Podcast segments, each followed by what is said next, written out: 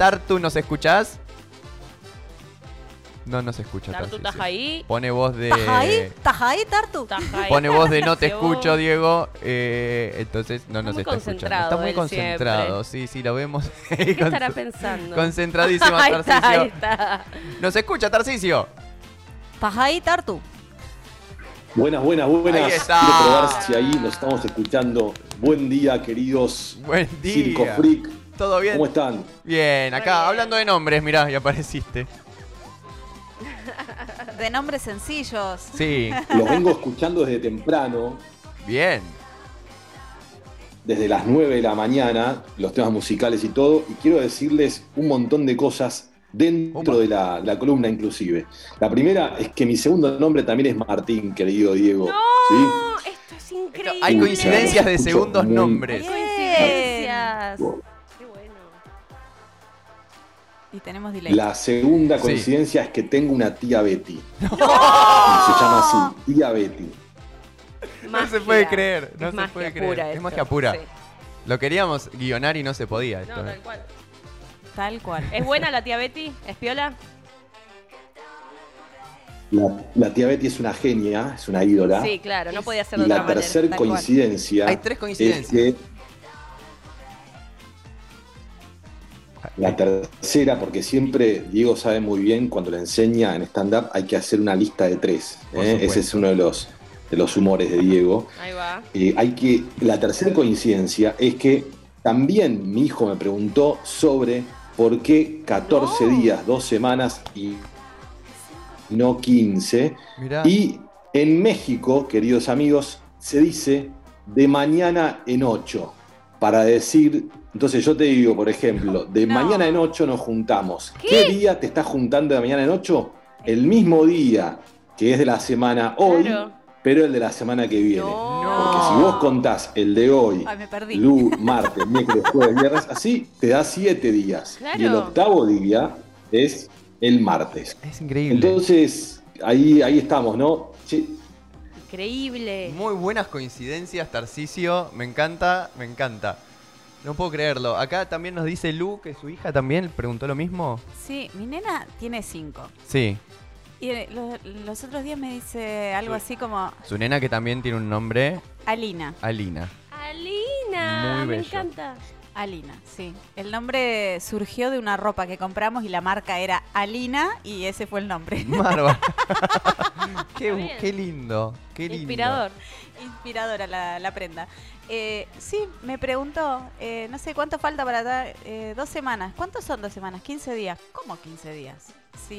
Cual. son de 7. claro, porque contás el día de hoy también. ¿eh? Entonces ahí tenés 15 días. ¿eh? Cuando contás el de hoy, y Ahí. dentro de dos semanas son 15. Ahí va, ahí va. Mirá, qué bien estos chicos, cómo nos hacen pensar. Bueno, eso, eso, queridos amigos, nos lleva de vuelta. Ustedes arrancaron diciendo de nombres eh, raros como Jamaica, ¿sí? Yo solo agregar que los dos hijos de Guillermo Vilas Sí. se llaman, ¿saben quién es Guillermo Vilas, no? Ustedes Sí, todos claro. manga de millennials. ¿Saben? Me asusté cuando dijo manga de. Manga de ¿Saben quién es Guillermo Vilas, no? Por supuesto. Campeón, el- Gran, tenista. Exacto. Los dos, ¿alguien más sabe que era tenista? ¿Es tenista Guillermo Vilas? Eh, por ejemplo, Joa y Lu, ¿saben que Guillermo Vilas es tenista? Sí, ¿Lo ubican claro. la cara? Sí, Sí. total. Aparte no soy tan millennial. Bien, bien. No, viste, siempre está bueno decirle al otro que parece más joven. Entonces, ¿Qué parece? los dos hijos de Guillermo Vilas, así como Jamaica de elegante, Sí. se llaman Andanín e Intila. ¿Pero qué? Claramente, Andanín, Intila, son los dos nombres. Increíble. Y claramente, doble falta, ¿no? Para Guillermo Vilas ahí al colocar nombres a sus hijos. Pero no, ¿de Bien, dónde son esos nombres? No tiene una pareja eh, china o algo así. Ah. Capaz que de ahí viene. Ah, no sé. sabemos que es oriental, no Ah. podemos decir si es de Tailandia, si de Bueno, Indonesia, si de China, Tiene ojitos Japón. rasgados. De por ahí. Es oriental. Muy bien. Bueno, queridos, Muy bien. Muy bien. Tertu. ¿Qué, qué, qué tenemos hoy acá en, en nuestra columna quincenal? Sí, se hizo largo el exordio, se hizo largo un poquito largo el- la previa. No importa, Pero. ¿qué tenemos hoy? Miren, quiero preguntarles a ustedes, Sí, a los tres ahí, a Lu, a Joa y a, a Diego querido, sí. ¿cuándo ustedes consideran que una empresa es una empresa, marca, producto, servicio, es sustentable? Díganme algún atributo o algo que ustedes encuentran que dicen, mirá, yo, por ejemplo, creo que esta empresa es sustentable y ¿por qué? Bien. A ver, yo por ejemplo, te voy a. eh, voy con un ejemplo que estuve mirando en estos días. No, el otro día hablaba de los saumerios, por ejemplo. Yo consumo unos saumerios que eh, son sustentables. Eh, ¿Qué hacen? Eh, plantan, por ejemplo, palo santo. Consumen, pero plantan. Claro. No sé si eso es la. es la posta. Bien, entonces el ejemplo de Diego, gracias Diego por ese ejemplo de los saumerios, No, por favor. ¿Cuándo no sería sustentable una empresa que vende saumerios? Cuando no se encarga de reponer Claro. aquella materia prima que proviene del mundo de la forestación, o sea, de los árboles. Palo Santo es una especie protegida, escasa, y esa empresa dice, bueno, yo sigo cortando palo santo y hago los saumerios. Si no te encargas de nada de esa recuperación o regeneración, Sí. no podríamos decir que es sustentable. Entonces, lo que dice Diego es, con mucho tino, eh, no por Martín, ¿no? Pero con mucho tino, dice, estos saumerios están hechos con madera que se reforesta. O sea, por cada árbol que talo, al menos eh, arranco con uno nuevo, o dos o tres o cuatro. Joa y Lu, ¿algún ejemplo más de cuando ustedes consideran una empresa sustentable?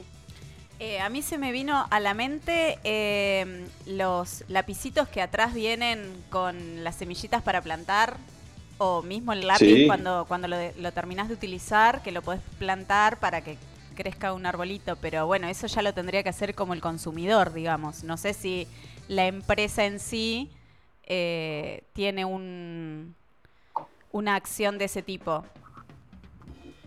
Bueno, genial, Y de- buenísimo. Y después, perdón. Dale. Y después lo que le había pasado a, a Diego el martes pasado, que me quedé, me quedé remanija con el tema de la sustentabilidad, Sí. es que eh, Globan en Tandil eh, está realizando el primer edificio sustentable fuera de lo que es Buenos Aires. ¿Y qué te imaginás de ese edificio? Le mandamos un abrazo a Francisco de Globan, a un amigo. ¿Qué te imaginás cuando Globan dice primer edificio sustentable en Tandil? ¿Qué tiene ese edificio Mm. para decir es sustentable? Eh, por lo que sé, va a tener energías renovables. Eh, va a estar, digamos, realizado de determinada manera en donde se pueda aprovechar la, la luz eh, solar. Eh, o sea que va a estar bastante vidriado y, a- y aparte, eh, digamos que puede ser eh, la energía que se utiliza. eh, va a ser... Ah, Estoy filmando. Tomate tu tiempo, tomate tu tiempo. No hay, Sí, no hay, no hay vas- ningún apuro. ¿eh? Tenemos hasta las eh, y 9 y 36 más o menos. Bueno, vos así que cualquier dale. cosa me cortás y seguís vos. Yo, Eh, te, yo te, te banco, te banco. te banco. dale, Bien, ahí, entonces, el tema de energías renovables, ¿no? sí, yo pienso eso. exacto. Bien. Entonces, fíjense no sé los dos lo ejemplos que ustedes trajeron. Sí. tanto Lu como Diego trajeron dos temas que tienen que ver con el propio producto o servicio que la empresa ofrece. En este caso, bueno, Globan, una de las- un impacto interesante. Acuérdense, cuando hablamos de desarrollo sostenible, hablamos siempre de cuatro impactos. Un impacto social, un impacto económico, ambiental y cultural. Acá, ¿sí? acá encontré lo de la energía. Los paneles Eso, dale, contame. Permitirá acumular la energía en baterías transformándola en electricidad para uso de los servers, computadoras e iluminación, entre otros usos. Bueno, genial. Entonces, un edificio en Tandil que va a tener una alimentación de energía de manera renovable. ¿Qué quiere decir renovable? Que no es la otra, que no es no renovable, que es la fósil Sí. o aquellas que provienen de hidrocarburos, ¿sí? Gas, energía eléctrica que yo me enchufo a la red, acuérdense que la matriz en Argentina, la mayoría de la energía que uno saca de la red cuando enchufa el celular es una planta de térmica, o sea, una planta de energía térmica que fabrica energía eléctrica a partir de quemar gasoil. ¿sí? Esa es la mayoría de la, de la forma como se produce la energía en, Argentina, eh, cerca del 70%. Eh, también está el carbón, por ejemplo, es otra forma no renovable de generar energía, especialmente calórica. Bien, entonces, ante estos temas, uno puede, y acá está el truco, en general, muchas empresas suelen decir, o productos como las, los saumerios que compra Diego, suelen decir, este producto es sustentable. El truco acá es que nosotros los consumidores podamos identificar a partir de alguna variable y nosotros lleguemos a la conclusión de que ese producto, servicio o empresa es sustentable. ¿Cuál es la tentación? Y que está, está, está bien tentarnos con eso porque tenemos una buena noticia. Es decir, mi edificio es sustentable, mi empresa es sustentable, mi producto, los saumeros son sustentables. ¿Qué tengo que decir como empresa, como organización, como producto, como marca? Tengo que explicar por qué es sustentable y dejarle al consumidor que llegue a la conclusión de esto es sustentable. Por ejemplo, recién decía, recién hicimos el camino inverso. Lu decía, esta empresa que se va a ubicar, va a tener un edificio en Tandil, tiene paneles solares para generar energía fotovoltaica, o sea, van a generar energía eléctrica a partir del sol y lo va a hacer acumulando en baterías. Ahí hay dos formas, una acumulo en baterías o hago lo que se llama energía directa, que es solamente de día puedo generar energía solar, ¿no? Eso se, entiende. Entonces, estemos atentos a ir descubriendo, por un lado, si veo que la empresa o el producto dice es sustentable, tengo que poder preguntarme por qué. ¿Por qué? ¿Cuáles son los atributos? ¿Cuáles son los beneficios ambientales, económicos, sociales y culturales que ese producto, servicio o empresa está generando? Se hace cargo de su impacto, perfecto. ¿Cómo se hace cargo de su impacto? Y si está consumiendo energía, lo que va a hacer es producir su energía. Por eso, ahí muy atinadamente, Lu dice energía solar transformada en eléctrica.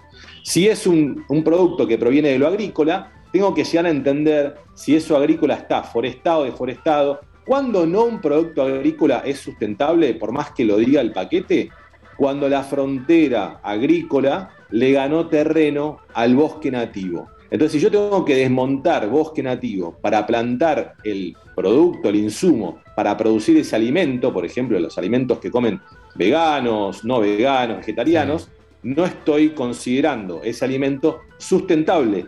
Pero sí te, por ahí tiene otro atributo, como por ejemplo ser orgánico, aunque no sea sustentable. Entonces acá empiezan estos trucos, estos juegos de, de cómo y especialmente en la radio, cómo voy a nombrar las cosas. Y en ese nombrar las cosas está justamente nuestro compromiso, nuestra forma de buscar cuál es la vuelta que hay que dar. Empecemos a preguntarnos qué es sustentable cuando alguien dice sustentable y empecemos a beneficiar con nuestra compra, con nuestra pregunta, con nuestro apoyo, aquellas organizaciones que te empiezan a decir, yo voy a fabricar esto de esta manera y luego vos tomás la decisión de considerar eso sostenible porque se hace cargo de alguno o de todos sus impactos económico, social, cultural y ambiental. ¿Cómo estamos para cerrar ahí, queridos amigos? Perfecto, perfecto, me encanta, me encanta. Acá mientras eh, hablabas, ingresé a la página web de, esta, de estos aumerios que te digo y en ningún lado explica por qué son sustentables. Pero bueno. Bueno, pero vos, digo, sabés que están hechos con madera de Palo Santo que se reforesta, o al menos esa es la. Sí, sí, sí. Ese es el. Se llama el claim en marketing. En marketing. Me salió. Bien. Perfecto, Tartu. Bueno, entonces ahí lo que está haciendo Diego es fundamental. Como consumidores conscientes, queridos amigos, los tandilenses, tenemos que hacernos esas preguntas. Y otra, otra cuestión ahí interesante con Globan en el edificio, no es solamente el edificio en términos verdes, ¿no? en términos de impacto ambiental, sino que Globan está generando trabajo legítimo en la ciudad de Tandil.